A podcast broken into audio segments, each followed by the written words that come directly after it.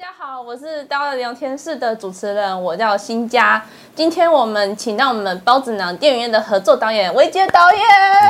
导演你好。导演是呃二零二零二零年新北市纪录片奖的首奖，我没有记错的话，是吗？是二零二零年？对对，应该。真的太厉害了。我其实我其实是有很多疑问想要问导演的，但但还是想先请导演介绍一下自己好了。自己啊？哦。我觉得自我介绍是最难的，就是对，因为例如说，就是自我介绍的场合，好像尤其是在那个丢企划的时候，或者是写企划的时候，好像要写一些什么工作经历啊，或是一些背景，可这又是我很抗拒的。嗯，抗拒。然后，但是我又找不到一个。找不到一个到底自我介绍介绍自己是什么，因为好像很多面向可以讲，啊，但是你如果都讲了，好像又又什么都没讲，对，所以对自我介绍是一个难题。但是我觉得，我觉得创作啦，就是为什么要拍片？那我觉得拍片其实跟创作就是一个自我介绍的一种形式。那它是可能跟环境、跟他人互动的，最后可能那个东西介绍出来不一定是自我，而是我会用一种生命的力或者是一种讯息好了。对，那我觉得那个东西才是我觉得很有趣的，可能会超出自我，然后是真正我很喜欢的一种价值跟讯息吧。嗯，好。我是觉得就是第一次看到导演的自我介绍，我觉得写的还蛮让我印象深刻的，就是导演就写说藤条椅。就是阿公的藤条椅，对，爷爷，爷爷是，那是关于什么部分？就很好奇。所以我每次就是我后来的想法就是，嗯，每一个自我介绍都跟那个情境有关。那例如说，为什么会在您的自我介绍里面会写那个故事呢？就是那段回忆是，我今年。就是大家常常会说，为什么要拍您，或是您的缘起是什么？我常常就会从时间脉络开始讲，怎么认识 Peter，怎么认识美惠妈妈。然后，但是我后来拍着拍着，在后面的时候开始找到一些跟伟杰的连结，这样子。嗯，对。那我渐渐发现。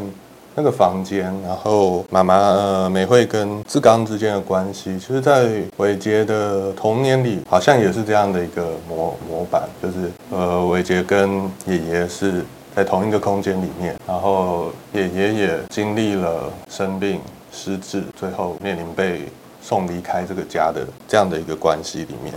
对，那当时的伟杰也非常困惑，不知道该担起什么责任，或是该怎么样反应。对，所以后来在您的自我介绍里面，我就觉得可以把这段加进来。哦，所以就是跟跟就是呃被摄者的故事呼应这样子。嗯，哦，这我真的还蛮印象深刻。所以就是导演就是小时候是跟阿公感情很好吗？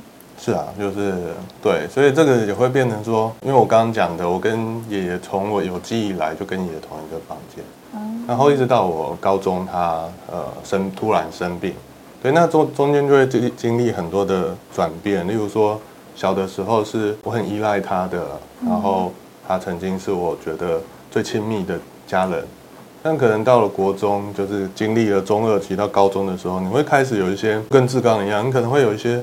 嫌恶感，或是你不知道要怎么处理一个老了老年人的这个状态，或是生病了这个的状态。我那时候又还没能担起责任，对，那我那时候的状态，其实现在回想起来，有时候会觉得蛮难过的，就是我那时候的态度跟我那时候选的方式，好像都会有那么一点遗憾了。对，所以错过了什么吗？就是，例如说会逃避啊，就是你看到一些失智的状态，然后或是有譫妄，会没有办法去想象或是同理，而是你会想说，哎，怎么曾经好好的一个人变得很像是无法再回应你，嗯，对，然后无法再爱，可能眼神是很空洞的，你不确定他内心深处到底还认不认得你，还有没有灵魂的一个状态，对，但是随着您。就是我拍摄您这个过程，好像又重新的去思考这个问题。那包含我也曾经很气志刚，觉得你怎么可以对妈妈这个反应？但是后来不对啊，我想想，我以前可能也是这个这个状态。对，那所以我我我会重新再像照一面镜子，然后或者是重新再梳理一下这个东西。对，那各方的角色，我好像都能够有一点点理解，然后有一点点共情吧，这样子。嗯，其实我蛮好奇，到底是怎么认识到 Peter？就是二零一五年的时候，一开始就是帮喜憨儿拍呃纪录片。嗯，对，那他是其中，那是每一只大概三分钟，然后那叫温度系列，然后他是其中一只的男主角，因为他那时候是喜憨儿面上坊的模范员工。对，然后那支片在他他跟 Leo 另外一个比他年纪小一小比小一点的一个同事，然后他们之间那时候 Peter 就。嗯，非常有自信。他在工作的时候，额头总是下巴总是抬起，然后，然后会教导利友然后会管教利友就很像大哥哥一样。就是在那边，你可以看到他的那种获得认同感的一个满足。对，那那时候那支影片主要是在讲他们两个。然后那是我第一次当导演，那所以我也会想要多拍一些东西。然后我也拍了家访。那家访的部分就有拍到 Peter 跟妈妈，就是 Peter 那时候在家里面的态度就跟在店里面完全是两个人，就很像那种叛逆少年、中二少年那样，就是妈妈要进房间就会大声咆哮。对，那那时候我就是蛮那个反差让我蛮惊讶的。对，那也会去反思，可能是会不会掉入一种就是笑脸儿童的刻板印象，其实。对，那也会想要更更深深入的去知道说，哎，其实就是 Peter 跟妈妈关系的关系到底是怎么样。那那时候跟妈妈就是美惠妈妈，美惠妈妈妈就是非常真诚的人，她每次跟她讲话，她都是感觉掏心掏肺跟我讲讲讲很多故事这样子，然后也非常信任我。对，那从那个那个拍摄之后，虽然妈妈素材没有用上，但是妈妈常常会打电话给我讲一些。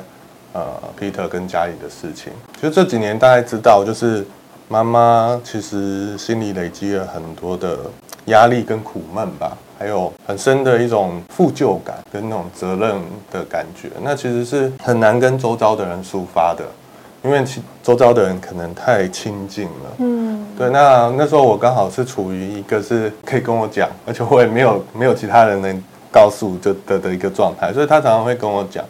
那这样的状态持续了好几年，然后我也蛮被这这个故事给感动的，也不是感动，就是有体体有体悟蛮深的。所以我一开始其实会设想是把这个东西写成一个剧本，一个一个短篇故事，因为那时候觉得好像这个东西拍成纪录片好难。然后大概是二零一八年，Peter 他从因为面上坊关掉了，然后 Peter 他就。调到其他庇护工厂，然后开始不适应，开始出现有一些工作表现没那么好，然后甚至迟到，然后不想工作的一些状态。那到了二零一八年十一月左右，他就正式失业了。那那段时间，妈妈就常常打给我讲一些 Peter 的状况，例如说他可能会在房间里待一整天，对，那甚至待到不想去去去厕所上厕所，直接尿在房间里。他出去外面也会可能有偷窃的行为这样子。嗯，那那时候 Peter 的状态还是很，其实他是可以工作的，他的各方面自己自己可以搭交通工具，然后各方面能力都还很好，所以就也蛮可惜，就是大家都会想尽力在促成让他去找工作。对，那那段时间我就觉得，因为很多事件一一袭来，那我觉得拍摄来讲，你好像就有一种急迫性，好像这些东西该被记录，因为。在那个几年期间，其实我陆陆续续拍了一些，呃，心智障碍机构委托的一些，不管是宣传片或是记录短片。那在这个之中，跟家长跟机构，其实大家都在讲一件事，就是双重老化的危机。对，因为大家可以预想得到，就是身心障碍者可能三十五岁之后自己开始生理机能下降，然后开始老化了。那他们的主要照顾者通常就是爸妈。那爸妈可能这时候已经六十七十岁了，那就变成一个家庭里面本来照顾人的人，然后也变成自己也变成需要照顾的人。那就是有两个老人，所以这双重老化危机听起来就是非常的迫切，而且是非常难以处理的。那但是呢，过去拍的影片没有提到说双重老化具体会遇到什么困难，所以我就当时就觉得，嗯，一部分也是这几年累积下来的缘分，然后可能加上我那时候也一直想要拍一个作品，嗯，对，然后再加上，嗯，对于这个议题的好奇，所以蛮复杂的，所以我那时候就问他们要不要拍，对，那。可能大家也对这支纪录片有不同的想象吧，因为上一次拍是帮喜憨儿拍是比较正向的、欢乐的，对。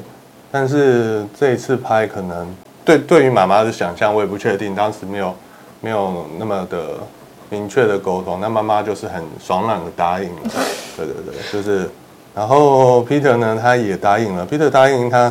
后来，后来几后来几个月，他他就有有时候有一次问我说：“那个蓝正龙说什么时候来？”这样子，我就想说：“哎，他的想象跟这次要做的事可能不太一样，因为呃，当初跟他拍的另外一个同事叫利欧，他后来就真的去跟蓝正龙拍电影。对 对对，那有没有失望？对，但是那是刚开始拍摄的事了。那呃，后面又经历了一些事，一直到现在，其实。我觉得很难用我单方的言论来表达这一系列的转变跟彼此之间的想法，因为我讲的话也不代表他们真实的想法。嗯，所以就是后面就会越来越觉得，嗯，好像影片会比我讲的更诚实。所以我觉得，如果可以的话，还是希望能透过一支影片来表达，就是这整个过程跟我们，对对对。那如果大家很想要看的话，欢迎私信我们的粉丝。我真的就是一开始我看到预告片，我就是很想要再看他后面的故事发展，嗯、因为就是我觉得很特殊，又是一个很特别的人生。以皮特来说的话，他们冲突就很大嘛。他原本是很模范生，可是他最后就是变成是说在家里就是表现不好的那一面。嗯，那我其实还蛮好奇，就是在拍 Peter 就是表现不好的那一面的时候，他有抗拒吗？还是？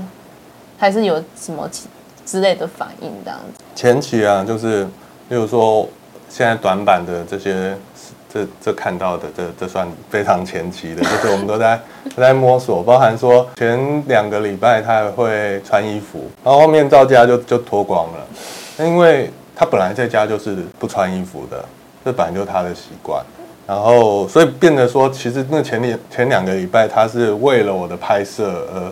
在家穿穿裤子的，所以这个东西我自己后来也就除了镜头画面，在想说要不要避啊，跟一些一开始看到会有一些自己我自己的那种羞哎、欸、觉得羞耻的感觉，对，然后到后来想一想不对，就是其实这是他的自然的状状态，而是我的眼光才是一个带有一种呃镜片的一个眼光，嗯，对，其实我不太了解，例如说他是完全赤裸的。嗯，对你敞开，它可以像是摄影机不存在，然后做在房间做任何事情。这个东西我一开始会想说，是不是是不是他真的那么不知道我的存在？对对对，所以我后面也花一段时间，直到他后面我们有一些紧张关系，他会拒绝我拍摄。这其实其实让我蛮开心的，虽然拍 虽然被拒绝当下那时候我们关系不太好，会不开心，但是我被拒绝拍摄这件事，我就就知道说他。前期其实是他有意识到拍摄，而且他是愿意让我拍摄的。嗯，对。我的理解是说，就是其实他是很愿意对导演就是敞开心房，然后被拍这样子。哦，对。只是只是导演可能不知，就是觉得呃，哎哎，原来你是这样子的，这样。对，那我就是在讲，其实其实问题我我我也不知道，我也没有答案，因为拍摄就是我我跟他而已，然后就是我带着摄影机，然后我又常常就是。就是拿在胸前，其实就是感觉到后期变得他他的关系是不是对摄影机，而是对我。对，那加上后面我也会介入很深，所以那个摄影机的存在好像不就是不见了。哦。那变得说我在短板的初剪有拿着平板电脑去给他看这样子，对，然后再跟他沟通，包含裸露的尺度啊，跟他到底喜不喜欢这支片。那但那他就是答的很随意啊，就是说哎裸露这样的可啊不可给他都说没他无所谓，然后喜不喜欢他也说喜欢，但是这个这个同意跟那个东西就变得说我没有办法透过他的随意的肯定而去当成真正的同意。嗯嗯。那我后来就，但我后来怎么确定他是喜欢自己看的？就是他那段时间每一次我去，他就会要看，然后而且他特别喜欢看他自己的部分，就是有他自己的画面，他会停下来看，然后可能没有他的画面，他会有时候会拉快转这样子。对，那包含后面首映的时候，他跟姐姐到现场，对，那那时候妈妈不在了，所以。但是后面姐姐跟 Peter 给我的 feedback 都是蛮正向的，对，那这个也让我觉得好像这条路没有偏掉，嗯，也没有说太暴力好了，对，长版的内容可能比短版来的更深入，然后这也是为什么我短版只敢就是只放在一个简单的开场，而没有去。深入到后面，因为后面的东西就是太里面了。嗯嗯。对，那那个东西我也还在拿捏尺度这样子。对，所以嗯，今年今年会希望希望会有有一点点进展。好期待哦！其实我我常常听到其他好像其他导演会把他称呼是“宁”，我想说我要跟他们说是，其实是念“宁”。然后。韦杰导演的那个韦应该是念二声，二声。我也想说，很多人都念韦杰，我想说我要念韦还是韦？了解。对不起，小小的疑问，小聊一下。其实我觉得，那当然是念宁跟念韦啊。但是从小到大，大家都叫我韦杰，很少人会叫韦杰。哦。那我是觉得，我我就觉得也无所谓了，因为您对我来讲，真正重要倒也不是读音，而是他的那个呃意象吧。对对对，那嗯。伟杰跟伟杰，我觉得都很好听啊，OK 的，对，不太 care。就是每次我都要，我都要是看查一下，说我有没有打对，我没有念对。嗯嗯嗯。可是我还蛮蛮好奇，为什么导演会要想要取您您这个名字？嗯，了解。其实那个名字是很蛮后面才取的啊。我会知道这个字是，我还帮我二女儿找名字的时候，然后查到这个字，我一开始觉得很可爱，就网络上说。鲁迅说有：“有有有，上面这个屋顶嘛，所以有家，然后有一个碗，就是有的吃，所以有的住，有的吃，心放在中间就安宁了。哦，然后我觉得好像蛮可爱的一个感觉。后来想想不太对，对，就是后来没有用啦，然后没有用在我女儿身上，但我一直还蛮对这个字还蛮有想，蛮蛮有感觉的。”然后，尤其是当它变成一个甲骨文的样子，那个图像式就更更强烈。嗯。然后有一天我在在房间跟 Peter 两个人这样子，我就看看，哎，那不就 Peter 的状态吗？就是他现在就是在房间里，然后他又会在呃周遭摆满各种碗跟瓶子，然后里面都装着水这样子，因为水是很软的东西。有有有人说水水是。因为它是很软的，然后可以被操控的东西，所以其实水能够让人有一种安全感。嗯、对，那呃，Peter 就是周遭就会摆满大式各式各样的瓶瓶罐罐。对，那我那时候就想到了这个意象。对，那我就觉得，哎，这字挺好的，而且它是图像式的，它不是呃，你不用，就是它的字意没有那么重要，你反而是可以更更多诠释空间，可以更多的想象。对啊，那我就用了这个字。哦，我觉得这这个意思好好好丰富哦，嗯、就是这个片名贯穿了整部片的架构，这样，嗯，可以这样解释。是啊，包含我觉得他的想象空间其实是非常大的，嗯、就跟我在整个创作过程之中，例如说那个屋顶，那个屋顶它是一个庇护的、安全的。一个空间，但另外一方面，它也是一个牢笼。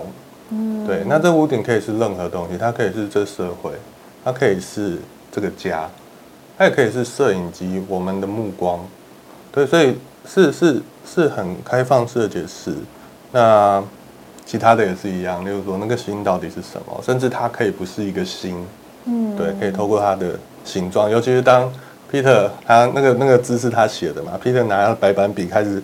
画的时候，他又把那个原来字符的那种断裂给融合在一起。对，我会觉得它是融合了，对，这样子。好，我那我就不多做解释。为什么？因为我我是一个想很多的人，然后而且我的想法是可能没有一个体系，比如说我可能会每一个东西都跳一下跳一下，就然后每一个时间想的都不一样。对，那我自己也其实也不太喜欢听那种 behind the scene 那个作者背后自己去解释他的作品，因为我觉得作品本身就有作品的开放性跟力量。我觉得尽量是能够自己想象是最好玩的，而不是被限制住。就是导演希望说观众去透过看影片来了解影片，而不是就是又要解释，然，然后然后给他们有想象的空间这样子。啊，但是但是这个也可能会有点问题，因为有时候。可能影片的脉络会被很多的背景，有时候会因为创作者或者剪接者太自逆式的思考，有时候那些东西其实是不清楚的，而且会导致于误解的。对，那这个时候呢，可能会需要第一个是那个创作者在那个作品本身上去意识到这件事，那个范围拉的更有趣一点。好了，这样讲。那另外的东西，我觉得其实就是我讲话其实都矛盾的啊。我其实也不全然是完全排斥听创作者的映后或是什么，尤其是在参加影展期间，我其实都会听，而且听完有的都很受用，跟觉得很感动。嗯，对，所以会有这个矛盾矛盾性在。嗯，那我觉得是很给自由的导演，嗯，让让观众有想象的空间，这样子。希望啊，希望。对。然后你是从工作室过来的吗？我今天我刚刚刚好有去皮特家，真的。对，对，就是看一下他，但是就去半个小时就过来了。哦。对。那有还在继续拍他？还是？嗯，现在没有了，因为就。觉得好像一方面没有拍，没有被拍摄的热情了，另一方面也是不知道哎，就是这一年，今年开始就包含我有曾经问过他，还想不想被拍，他就这样摇摇头。对，那那个就觉得好像时间到了，就是不要再，而且我就觉得拍摄的状态跟剪辑的状态，如果都一直摆在一起，你有时候会会觉得没有办法沉淀自己，好好去思考一些事情。因为就有涉入很深嘛，然后你如果一直处在那拍摄状态，你那个那个情绪是没有办法拉出来的，有时候就非常多的盲点。对，那我觉得好像是该放下来抽离一点，而去专心的思考怎么主持。对对，把就是拉一点距离出来。哦，就是先把拍摄的东西整理起来，先剪接。嗯，就是。就是不要再抱抱着拍摄的那个心了，对对对，我觉得去聊天，所以我现在就是去聊一聊，然后对，那我觉得可以。那加上一直抱着拍摄的那个摄影机，其实那个大家的状态也是不一样的。哦。对，就是也是会意识到拍摄开始行为有一些改变啊，或是什么的，多多少少就即便已经很熟悉了，但是还是会，对啊，所以这一年就也不是这一年，可能。从去年开始就有在渐渐把拍摄给放下来这件事，所以他他在呃有摄影机的装箱跟没摄影机的装箱，它是不太一样。志刚前期的话是不太一样的，嗯、可是到中期后期，他已经渐渐的感觉脱离这个社会了。就是呃，例如说前期我们看到他还会搭捷运嘛，嗯，然后还会在摄影机前面表演。那到了中期，他历经过很多事，然后现在。从去年开始，他已经不再出门了，啊、连一步都不踏出。对，那这个状态就会，他就每天在在房间看看电视，然后中间甚至有一度看到看电视，他连电视的声音都开得很小，然后包含前期他会跟我传赖或者是打电话，讲话都还是有沟通意义的。对，那现在他就会每一句话都只是问我时间，然后问了十句。重复问了十句，今天礼拜几？明天礼拜五还要多久？这样子，然后可能十几句之间才会问，你觉得你什么时候来看我？然后甚至连这句话都没有。哦，对，那这所以这个是，所以在去年的时候就觉得，好像这个拍摄也对啊，这个就就不要拍了吧。啊，对，怎么听起来感觉有点不妙？对啊，就是就是现在他的状态。嗯好好好哦，所以我们我们是不是要聊别的？听起来好不妙哦。所以，所以你会希望，就是这才几年的时间，例如说二零一八年到二零二一年，三年的时间，然后就看到他的生命力就是滑落的如此的迅速。然后跟人的关系，跟这个世界的关系是，就一下子退缩到一个小小的空间里面。对，所以所以这支片会这边的说，因为他的状况不只是他而已，其实可能很多人是这样，嗯，甚至不局限于心智障碍者，嗯，很多现代人都是这样，对，就是对太窄了，对啊，就是大家可能会说社会性死亡，或者是。最近在看阿刚，就是他可能会在讲的一个是，但我觉得这联系没有那么的准确啦。他在讲的是是是裸命，赤裸的生命这件事，会会想到会想到一点点关联。嗯，其实我们好像也可以找被摄者去演讲，对不对？对啊，如果他他想要出门的话。哦，这个东西我们其实，在二零二零年那个时候，新北有放映，那时候他有来。对，然后他有跟我一起上台。哦，对对对，当然他在台上是没有什么讲话，但是其实他蛮开心的。对，那我讲的就是进到二零二一年开始，突然就不出门了。那到二零二一年的时候，有那个，例如说金穗奖、圆缺影展跟金马奖，那大家晓得他都不愿意去了。对，所以但是又有点矛盾，你就会看到他在他的他都会把很多纸条跟跟日历上面会注记说。节目表，他就是会抄写所有的节目表，然后，但是他又会注记说哪一天要放映，然后哪一天有活动，哪一天要走红毯，对，包含那时候我们可能我可能会想尽办法帮他预留那个位置，但是我们大家都已经预期，都已经知道他不会去了，但是最后一天在说服他去的时候，他也还是没去，对，但是就会觉得有点矛盾，就是例如说我刚刚讲的，他在拍摄初期曾经讲。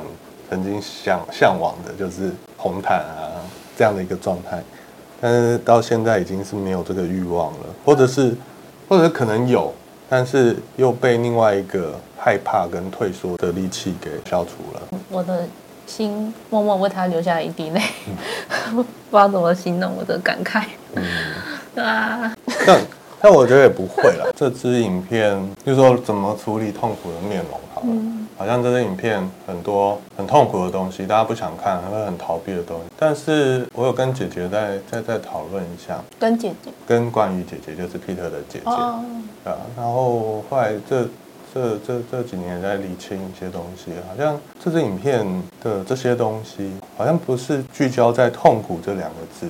是聚焦在当生命在这个状态里面，不管它是所谓的痛苦，或者是它更复杂，它里面苦中不只是全然的，就是你可以绝对说它是痛苦，它里面可能有时候也会带着一种诡异的荒谬式的一种喜悦在里面。我会觉得是在这个状态里面，重要的是如何呈现人在这个状态生存的一种力量，或者说一个概念叫尊严。对，可能这个词不是太好。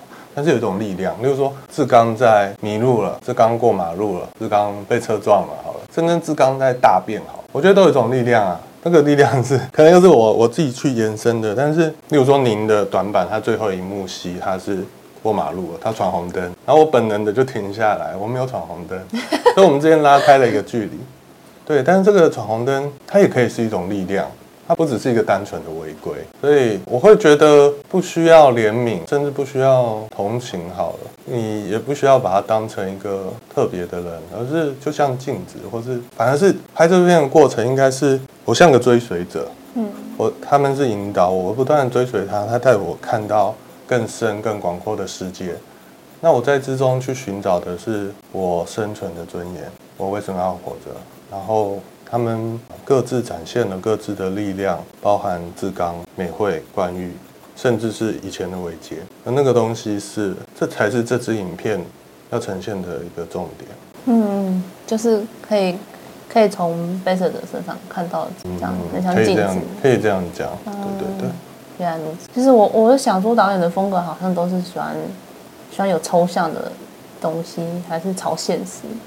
我理解错误吗？嗯，应该是说，嗯，也不是应该是说，就是思思在思思考的方式，或是呃，例如说现在，嗯、现在其实我看起来是三个人，或是一台摄影机，就是这些东西好像是很现实的，但其中会有一些像是权力啊，像是气氛的情情感啊、情动啊，这样的东西是是没有办法很具象的，对。嗯对，但这些东西存在，你可以感受到它的存在。对，那甚至摄影机或是剪辑方式，就是创作也可以捕捉到这些东西的存在跟流动。对，所以这个东西就会让我去很做很抽象的思考，跟跟甚至不是思考，而是那种非理性的感受，然后跟幻想。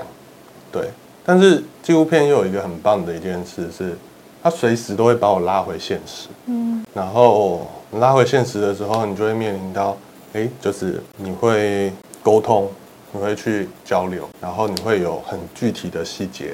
然后加上这些这些这些现实的时候，变成影片的时候，我不去讲我刚刚讲的那些，而是每个人都有自己的解读。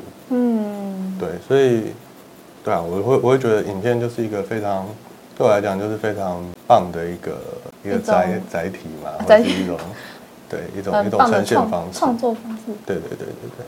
我超喜欢纪录片创作方式，因为就是就是它是很很现实。但是你就可以去创，有空间去创作。是，对。我我听说你上一次有来，因为那时候我去去桃园上课。OK，对对对，上一次。拍谁？对，没问题。然后，然后听说就是你有跟跟大家聊天。对啊，对啊。好像聊得很开心。对啊，我发现我很能聊。你才发现？我还听说，听说就是你有三个小孩。哦，对啊，三个小孩。太厉害了！是是是。他好像几岁？呃、欸，大的四岁，然后中间的两岁，小的大概四四五个月。那现在还有一个吗？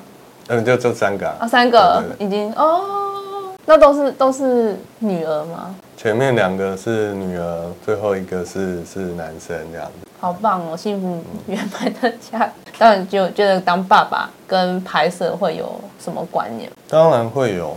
可能不只是当爸爸，应该是说各种体验或者各种生命的的，因为因为因为纪录片拍摄时间蛮长的嘛，对，那你中间到底经历了什么，其实都会有呃影响跟连带的关系。可能有时候你的一个想法、你的观念就改变了，甚至你看了一本书，那这支纪录片可能就会天旋地转，可能因为那本书的某些概念就变了，对，所以。嗯，当爸爸这件事当然会有影响，包含是在二零一九年的时候，我的二女儿出生。那那个时候我也很密集的在拍摄跟介入 Peter 家，他们发生过非常多的，在二零一九年上半年发生非常多的事件。我二零一九年也在拍，就除了这个您的计划之外，我自己也有一个计划是在拍我老婆怀孕这件事。哦，对，那那个那个计划也还在也还在思考之中。对，那不过那个那个计划有一个主题，就是我要问一个问题，是关于就是假设的小朋友有有就被检测出唐氏症，嗯，那会是什么样的一个状态？对。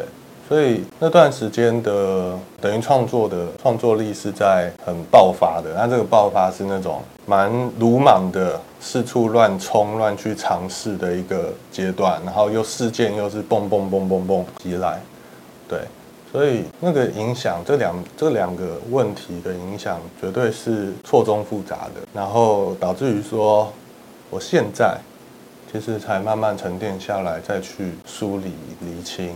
那个时候的尝试到底会是怎么样？嗯，那那部片拍出来了。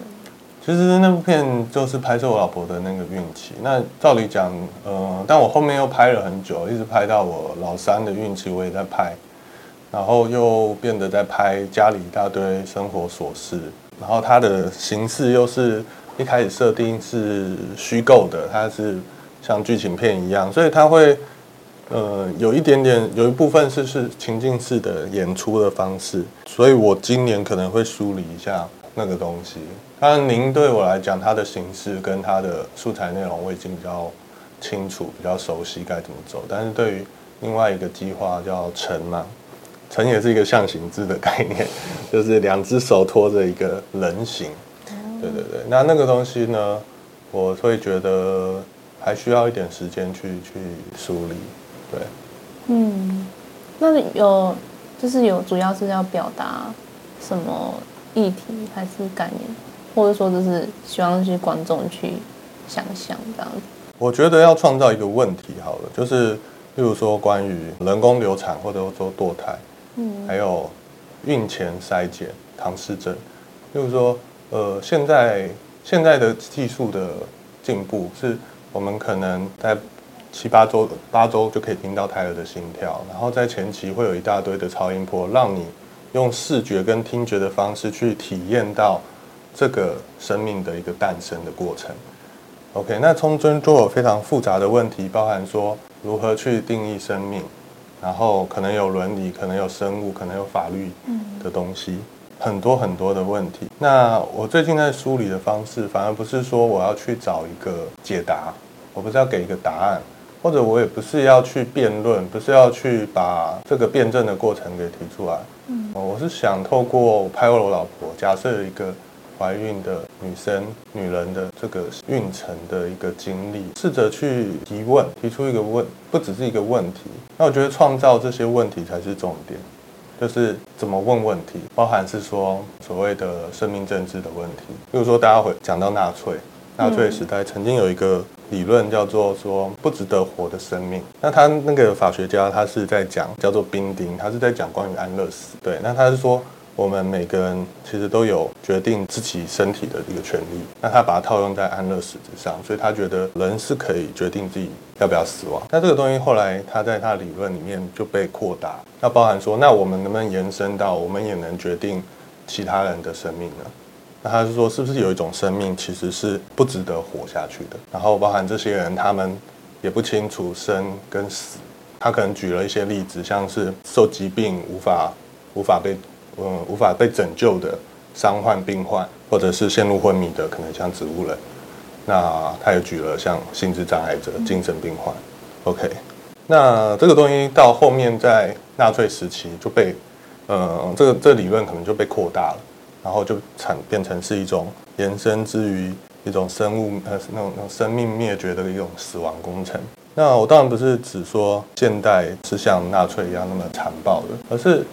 它背后的一个概念，包含优生学的概念，其实是不是也在现代人人人就保留这种嗯趋势吗？还是这种根本的想法呢？所以这是一个问题，我我就是也没有答案，对。但是就会，我是希望在这个过程之中，能够多去找到这些问题，找到就是这个事件的问题，包含是说我会拍成这部片，是因为我自己有相关的经验，社会的价值观是怎么样。我其实就顺着这些东西走，我不要去违背就好。那当然内心也会有非常现实的考量，跟非常诚实的本能的欲望。包含我觉得我每一次有小孩子出生，我就除了感动于那个小孩子出生之外，我可能本能的第一件事是在确认他的手脚有没有健康，然后身体特征是不是健全这件事，就是这个本能反应对我来讲还是有一种违背我那种好像崇高信念的一种罪恶感。对，那我所以我会说成这个影片也是我在想要去讨论这些矛盾的一一个东西，所以不会是一个解答，因为就是绝对是非常矛盾，只是要如何提问，就像我刚刚，我现在连问题都，我的提问方式都讲不清楚，所以成的那个东西是我要试着提问，我要创造问题，并且让它比较清晰化的一个过程，这是我想做的事。我其实有点疑问，为什么导演会有罪恶感？因为他可能是胎儿。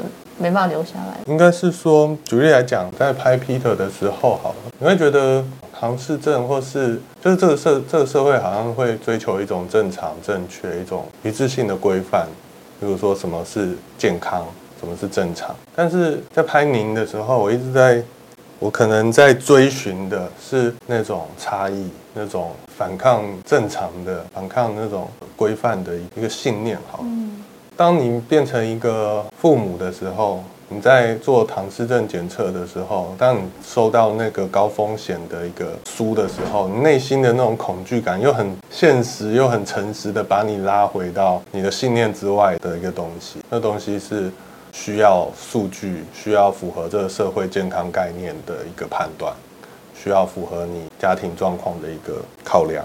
那那东西其实是会带出罪恶感。对对对，哦，可能我我没有结婚，我没办法理解。那也不是啦，对，可能有点类似那种，我是个没有信仰的人，对，但是有些信念，就是各种各样，就是长那么大了，你渐渐会凝出凝结出一种属于自己自己创造的一种信念，嗯，对，那那个信念它有的地方有弹性，但有的地方是好像牢不可动的。那当你做出来的事、你的行为、你的思想没有办法符合你的信念的时候，你会觉得一种伪善，或是一种自己对于自己的不信任感。哦，其实可以偷偷问你一个问题。哦，为什么要剪这个发型？OK，我太幼稚了。不会啊，不会啊。那你为什么要这个造型？因为好看。对，我觉得就像是每个人，就是每个人身上的所有细节都有都有一些原因，所以 我觉得很难解释。对，我每次别人问的时候，我都会带，就编一个编不同的那种那种那种。有很多的版本可以。对啊，有很多的版本，就是其实其实就跟大家问我说为什么要拍你，或者为什么要干嘛？对，我觉得都没有一个，我都不会是一个有的一个单一很强的理由驱使我去某做某件事的。我会说很多东西都像河流一样，它就是有各种汇聚的溪流，然后最后汇聚成一条河，然后没办法找到一个单一的源头。嗯，对，所以这样子。没关系，我就当做导演觉得这样很好看，然后想剪这样子好了。嗯，好看哦。这应该也算原因之一吧？没有啊，我没有觉得很好看。没有觉得好看，为什么要剪？但我觉得蛮好玩的。好好玩哦，有一些重点是好玩，有一些好玩的东西，例如说，哦，我刚刚我小朋友就讲说，啊，头上有一只毛毛虫，他们觉得很奇怪，然后好玩呐、啊，然后有些方便的，因为我常常头痛嘛，然后我很喜欢刮痧嘛，我就会拿不锈钢板跟刮头，然后这是不锈钢，你说拿不锈钢的，那刮痧刮，然后刮自己的头，对对对，就蛮蛮蛮蛮变态，然后或者是。或者是有有时候会变成一种仪式，例如说我今天来，就是你有时候就需要整理自己一下，然 后整理自己的方式，就啊洗个澡，然后把头刮一刮，就有点像那种剃剃剃发的一种仪式。对，我觉得，所以目前还 OK 啊。然后，对啊，有时候被大家笑一下，我觉得也还 OK。这是自己剃的吗？哦，对啊，对啊，就是 自己剃的，所以随时有可能会改变，改变。就可能就乱踢，就就踢另外一个啊，就踢横的。那那那那我可以问你，你的你的呃老婆啊怎么称呼？哦，元珍。你的元珍，她她看的有什么反应吗？她、呃、有点见怪不怪，对，我觉得她一直都还蛮淡定的。对，对你做的做的事情都很淡定，这样。对啊，对啊。我感觉到应该是很出其不意的人。嗯、对，互互补嘛。太棒了，很很棒的一对。就是我印象中导演是正大法律系的。哎、欸，对。那为什么可以，就是到到最后变成在剪影片？就是觉得好像跳蛮多的。我我从小到大其实没有想过自己要干什么，就是我是在这个台湾的教育体制下，我大家也父母也其实也不太会管我要干什么。哦。还有就是依循的这个教育体制，但国中有一种一段很中二的时期啦，所以我其实。那段中二时期对我影响蛮大的，其实中二延续一直延续到可能二十几岁，都还是就是还在还在缅怀那种中二的那种时期，觉得那样很好玩。我感觉导演是动漫迷，哦，是吗？哦，OK OK，对，你应该知道初音吧，对不对？我知呃知道初音，但是我没有迷初音，对对对。好啊。但我觉得中二是一个有趣的时间，因为它是一个你从一个孩子要进到一个成人世世世界，你的身体跟心理都面临一个巨大的转变，所以势必会产生一些反抗。对，对，所以我我也蛮开心自己停在那个时间一阵子。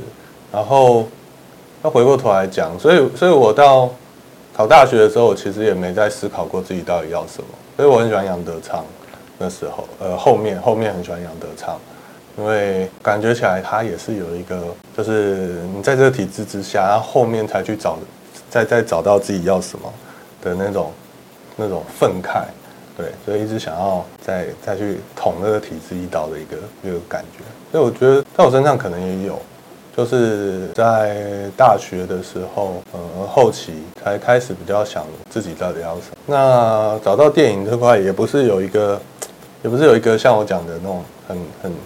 很确切的理由，也是一步一步来，然后渐渐走了，哎，好像可以，然后就走到现在。对，那我会觉得说，比如说我后面有在教教书，然后教那种体制外的学校，那我会一方面觉得他们很幸福，就是呃很早就有机会去很自由的去探索自己要什么这件事，对。然后我觉得是个值得思考的问题，因为在东亚，就是东亚这个人口密集，然后又是很竞争剧烈的一个环境里面，嗯，其实这种考试制度，然后这种资源分配的方式，这种竞争，我觉得是无可避免的。只是到底要怎么样子去在成长的时间去找到一种方式呢？然后跟到了我这个年纪，对，要怎么样去面对这个世界与这个世界的共处呢？我现在找到的方式，可能就真的是创作了。就是透过创作，我觉得这种生命的动力是非常强的，对，是非常有朝气的。但我可能 另外要面对的就是现实的压力、经济的压力。那这个当然是取舍问题。好，所以一开始的问题怎么会从法律转过来呢？好像没有回答得到。嗯，我觉得蛮厉害的，就是到这样的感觉。法律转到剪影片，这样就是最最后就是从读完书之后找到自己的方向。嗯，就是方向是创作。对我我的理解。例如说有一部影片叫那个。欧欧洲五十一年，罗塞里尼的，然后是那个英格丽·伯格曼，它里面就有一个情节，就是一开始这个妈妈她是战后比较富裕阶层的的的的环境，但是她她因为上上流社会的社交，她忽略了她的儿子。但是后来有一天，他的儿子就因为需要他，呃，好像从楼梯上摔下来，然后就就就就自某种程度上他自杀了。嗯。所以这个孩子的死让他突然意识到自己生生活周遭的所有事情都没有意义，对这些上流社会的交际都没有任何意义，所以他开始去寻找他到底为什么要活着。他很意外的被拉到了可能战后的现实的意大利的贫民窟，在那里他用一种寻求一种救赎的方式去。帮助其他人。那我要讲的可能也是我们到底就是每个人就讲的常常说，每个人都不知道自己要什么。很多时候，这个社会这个环境就是好像已经有一条既定的路告诉你你要怎么走，但那东西是很无形的。你会在某一些时间点，你会被迫去思考自己要什么。例如说，你今天得了绝症，你今天遭遇到重重大的困境。对，然后你可能会去思考所谓的本真的自己到底是什么，所以不只是我在寻找这件事，我自己到底要什么？我觉得我的影片的人也在寻找这件事。然后，甚至这世界上的每一个人也在寻找这件事，只是你有没有付诸于行动，有没有认真去思考？有时候，当你没有去意识到这件事的时候，你其实是麻木的活着，嗯，你是在符合别人的认同跟跟既定框架之下。可能在你死亡的那一刻，你会突然意识到，我这一生没有认真的活着。啊，偷懒偷太久。也不是啊，我觉得懒惰也是好事啊。懒惰本来就是是生存的一个状态。感觉就是很适合认真的活着。我刚刚乱下定论啊。认真的活着，一直找目标这样子。对啊，但是这本来就是生命生，就是生存的一个状态。就是你生存，你就是一直会在哦，我要找目标，认真活着。然后有时候你会懒惰一下，有时候会倦怠一下。然后你你经历过这些。懒惰跟倦怠之后，你重新又会再再提起精神去做，你不可能永远一直亢奋的往上冲。嗯，对，没错没错，我也那么觉得。像我过年的时候，我就会 完全完全不看手机这样。嗯，对啊，不看手机。我都是不知道啊，我就是很讨厌放假的时候又回讯息。可是我平常回讯息回讯息我是回很快。我觉得不看手机真的是一件很值得做的事。真的吗？对，就是就是。就是被绑住了啊，而且我觉得就是手机那种讯息有一种坏处，就是太短促了。以前我们讲太速食嘛，就是你没有办法去静下心来去认真的思索跟感受一些东西。假设您好了，被放在手机里变成一件一个三分钟的的短影片，它可能会我们只看到一些痛苦的面容，对，但是它其实是必须。你需要一点时间去感受、去消化，然后你需要多一点脉络去体验的一个东西。所以该怎么说？我觉得我就在在思考，就是影片有没有那种面对面的力量。举例来讲，我现在跟你讲话，就是我们面对面。嗯。对，对，所以我可以看得到你的表情，然后可以感受到整个空间的氛围。但是在影片里面，你会，尤其在手机这种这这个东西，你的你的你的距离是安全的。嗯。例如说，我们看到很多战争影像的时候，你会觉得哦，滑掉，然后或者是你可以边吃汉堡边吃薯条边看。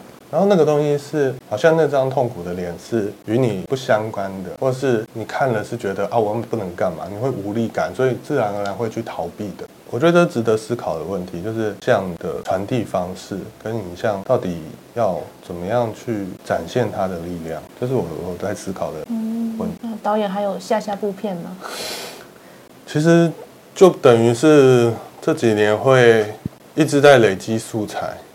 包含说，我最早在拍的一个弟弟好了，那我拍他的时候，他十七岁，是一个青少年，然后现在就二十几岁了，但是他的状态其实一直都没什么变，就是在找工作，然后缺钱，然后没有办法有一个稳定的生活。那个拍摄的计划，我觉得又更更加离散一点，以至于说从何入手，然后。